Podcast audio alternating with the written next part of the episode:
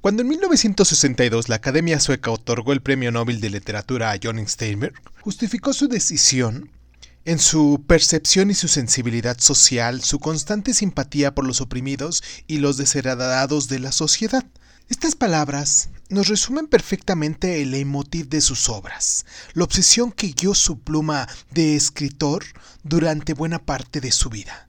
Tanto que sus detractores, con pretendida carga despectiva, le tacharon de novelista proletario, sin ni siquiera sospechar que el adjetivo pudiera tener más valor que muchas de todas las medallas que ganó, y quizás no fuera proletario, al menos en el sentido estricto del término, pero John Ernest Steinberg, nacido en el Valle de Salinas, en el estado de California, en 1902, sí fue el escritor más comprometido de toda su generación, la generación de Dos Pasos, Faulkner y Hemingway, y un ser humano que se indignaba ante la opresión y la marginación a la que estaban sometidas amplias capas sociales de la América de la Gran Depresión.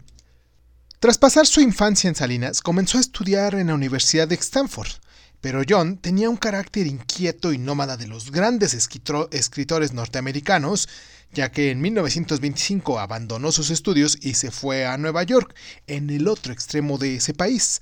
Ahí trabajó un tiempo en el diario New York America, pero en 1926, desencantado con la vida de la Gran Manzana, decidió regresar a California. Comenzó entonces una etapa clave en su formación como escritor. Fueron años duros, de trabajos muy variados, ya que la hizo de jornalero, de vaquero, de obrero, pero que le sirvieron para reconocer de cerca las condiciones de la vida de los más desfavorecidos, de los que más adelante eh, hablaría. Toda esa gente que se volvió sus compatriotas. En sus primeras obras, La Taza de Oro, sobre la vida del pirata Morgan, o Las Praderas del Cielo, relatos de la vida en Salinas, todavía no aparece el tema social, pero sí lo hace ya en 1935 en Tornillo Folk sobre los emigrantes mexicanos, su primera obra reconocida por la crítica, de la cual pudiéramos decir que de ahí le siguieron un puñado de obras maestras de ratones y hombres, que se hizo en 1936, Las uvas de la ira en 1939, em, ¿cuál más? Obra ganadora del premio Pulitzer de literatura, claro, esta de las, las uvas de la ira, en los arrabales de Cannery, que se hizo en 1945, La Perla al este del Edén, que se hizo en 1952 y de la cual hablaremos a más a profundidad, y El invierno de nuestro descontento, hecha en 1961.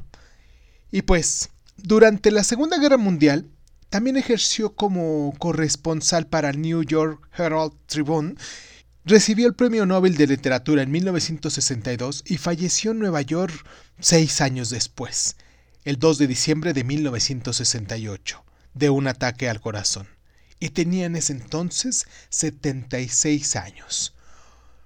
Esto es Crónica Lunares, yo soy Irving Sun y después de toda esta entrada, toda esta introducción para presentar a nuestro autor, vamos a, mm, al siguiente bloque. Primero vamos a escuchar nuestro intro y pues nada, vamos hoy a tocar al este del Edén. Ya utilizamos su biografía como parte de la introducción y pues ahora nos toca hablar de la obra. ¿Les parece? Yo soy Irving Sun, les vuelvo a recordar, esto es Crónica Lorares y pues nada, comenzamos. Cierra los ojos. Si escuchas que alguien se acerca, no temas. Todo estará bien.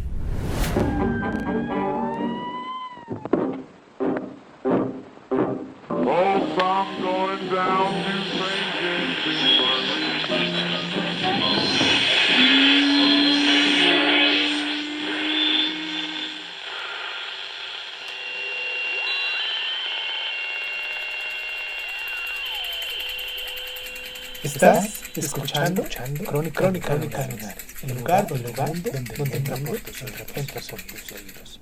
Bienvenido. Al este del Edén es la crónica de dos familias norteamericanas, los Hamilton y los Trask, desde lo que es la guerra de secesión hasta la Primera Guerra Mundial. Es una epopeya de grandes dimensiones que cuenta la historia de Estados Unidos a lo largo de estas tres generaciones, de estas familias que son pioneros instaladas en el Valle de Salinas, en California.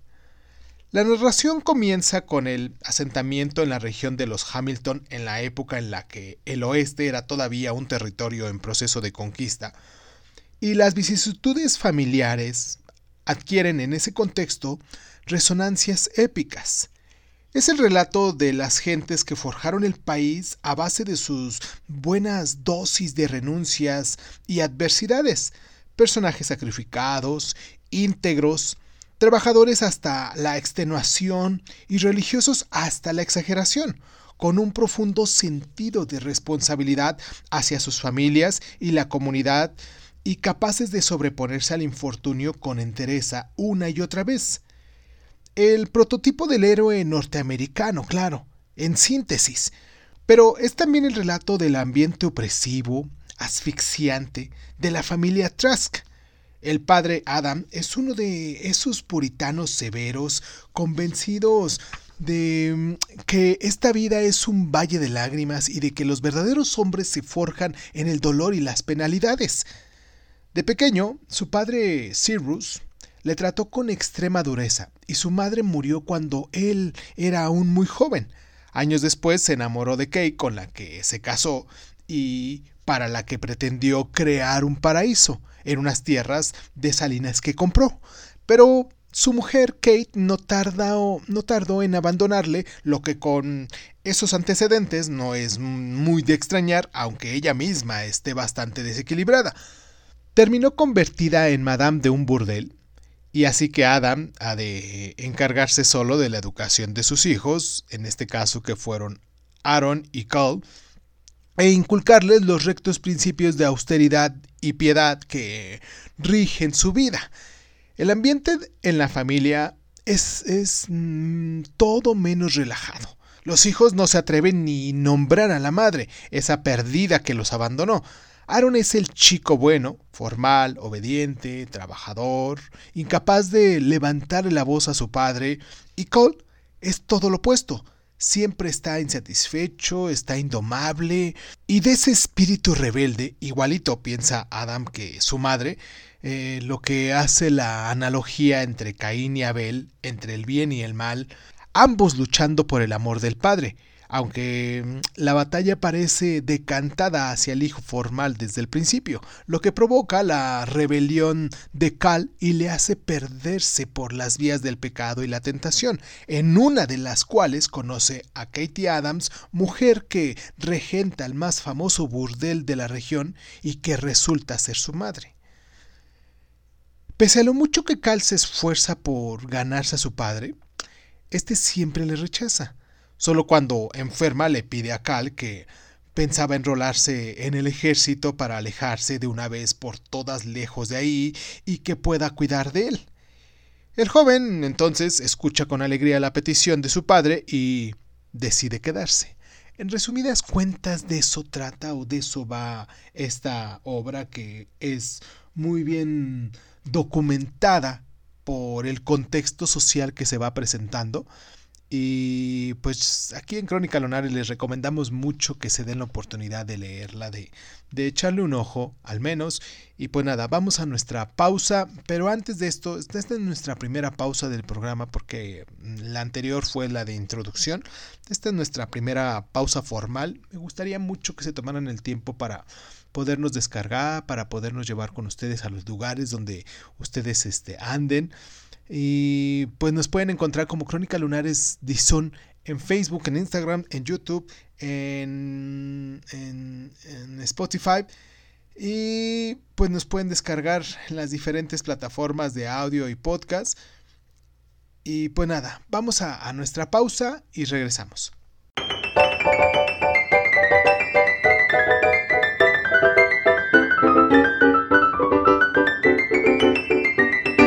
Para quien ya lo ha leído, John Steinberg es un narrador muy poderoso, ya que sus historias nos reflejan la vida de los más desfavorecidos, de los luchadores y de los que enfrentan toda la fatalidad. Y lo hace con una considerable carga de emotividad que vincula al lector y lo somete a una esclavitud del desenlace, una emotividad que ha sido criticada por sus detractores, pero que contribuye al tono épico de sus obras. Las historias de Steinberg, escritas con un lenguaje directo, deudor de estilo periodístico, trascienden la simple anécdota del argumento para cargarse de simbolismo, sus personajes representan valores universales como aquí Aarón y Cal, siendo Abel y Caín, o el bien y el mal en continua lucha, el amor y el odio que se entrelazan constantemente en todo el drama, y la preocupación de Steinberg en sus escritos tiende a ser doble. Por una parte, indaga en el hombre sin arraigo, el que busca su camino y su lugar en la sociedad, el que se enfrenta a los azares de la vida, y por otra parte, en la sociedad y su transformación, las injusticias sociales y las denuncias de los abusos. Steinberg ancla su narrativa en estas claves y enlaza a través de ellas con la generación perdida un conjunto de escritores marcados por la guerra, la depresión económica y el pesimismo existencial. La América de los años 30 era una América que contemplaba a sí misma con cierta incredulidad, incapaz de comprender que qué había pasado con el espejismo de los felices años 20. Una América abarrotada de suburbios industriales, de miseria y terribles hambrunas que chocaban frontalmente con el mito del sueño americano, Stenberg no supo reflejar como ninguno ese asombro y esa decepción, esa miseria y esa lucha del hombre por afrontar su destino. Al este del Edén fue llevada al cine en 1955 y convertida en una obra memorable por Elia Kazan, con James Dean en el papel de Coltrus y que bien vale la pena mm, que se dieran este, la oportunidad de buscarla. No sé en qué plataforma pudiera estar ahorita que, que estuve haciendo la investigación de esto. No sé en qué plataforma, pero bien se nos daría mucha chance de que la vieran o la volvieran a ver quien, quien ya la haya revisado, quien ya la haya, le haya echado un ojo anteriormente. Y pues nada, vamos a nuestra pausa y regresamos con un poquito más de curiosidades sobre esto, ¿vale?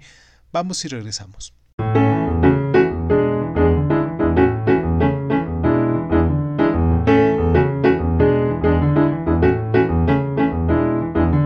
Como decíamos, Elia Kazan abordó este proyecto de rodar al este de Neden en plena casa de brujas en los Estados Unidos, unos años en los que todo aquel que oliera a comunismo tenía muchas papeletas de dar con los huesos en la cárcel y de hecho Kazan había desviado las sospechas convirtiéndose en, un delator, algo que fue tomado como una traición en los ambientes progresistas. Cuando le propuso a Steinberg que convertiría su novela en guion cinematográfico, el escritor rotundamente se negó, pero fundamentalmente porque ya había colaborado una vez con Kazan en una película sumamente comprometida, una que se llamaba Viva Zapata y que había acabado hastiado de pelearse con él sobre los personajes y lo que era la historia. Así que Stenberg se hizo a un lado, algo de lo que tuvo tiempo que arrepentirse cuando comprobó que los guionistas habían suprimido de un tajo 600 páginas de su novela y se habían quedado con las 100 finales, la historia de Carl Trash y su hermano, y pues bueno, de todas formas, Kazan siguió adelante con la película y eligió a James Dean para el papel principal, solo porque le gustaba la forma de moverse de ese muchacho.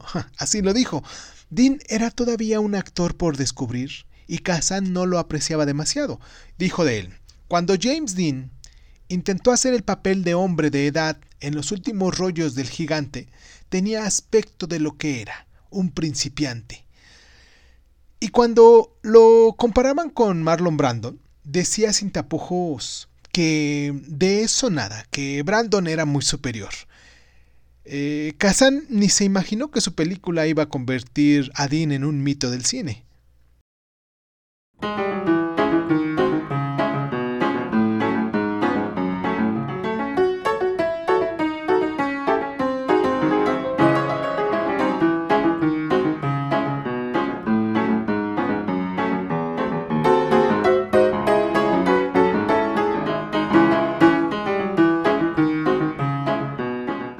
1940, John Ford estrenó la que muchos consideran una de las mejores películas de la historia, Las uvas de la ira, basada en el libro homónimo de Steinberg sobre la migración forzada de los campesinos de Oklahoma durante la depresión económica. Y es una obra maestra por la que Steinberg cobró nada menos que 700 mil dólares en concepto de derechos, cantidad más que considerable en aquellos años que el escritor complementó con una cláusula prudente. Exigió que la línea argumental y el contenido social de la obra se respetasen. La cláusula tenía cierta razón de ser, pues la novela había sido prohibida en muchas partes, por ejemplo, había sido condenado por la Cámara de Comercio de California y Steinberg temía que Ford terminase cediendo a presiones externas. Pero bueno, no lo hizo. Quien ya vio la película se dio cuenta que no lo hizo y consiguió así una de las películas de mayor fuerza dramática de toda su amplia carrera.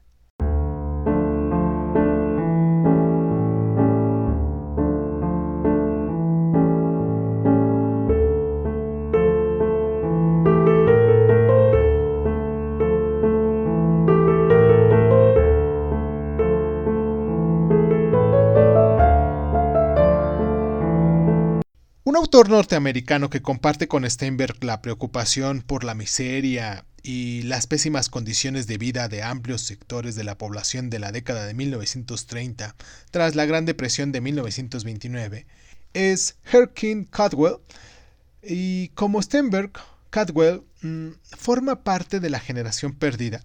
Como Steinberg, Cadwell forma parte de la generación perdida y también como él estuvo próximo a los movimientos de izquierdas.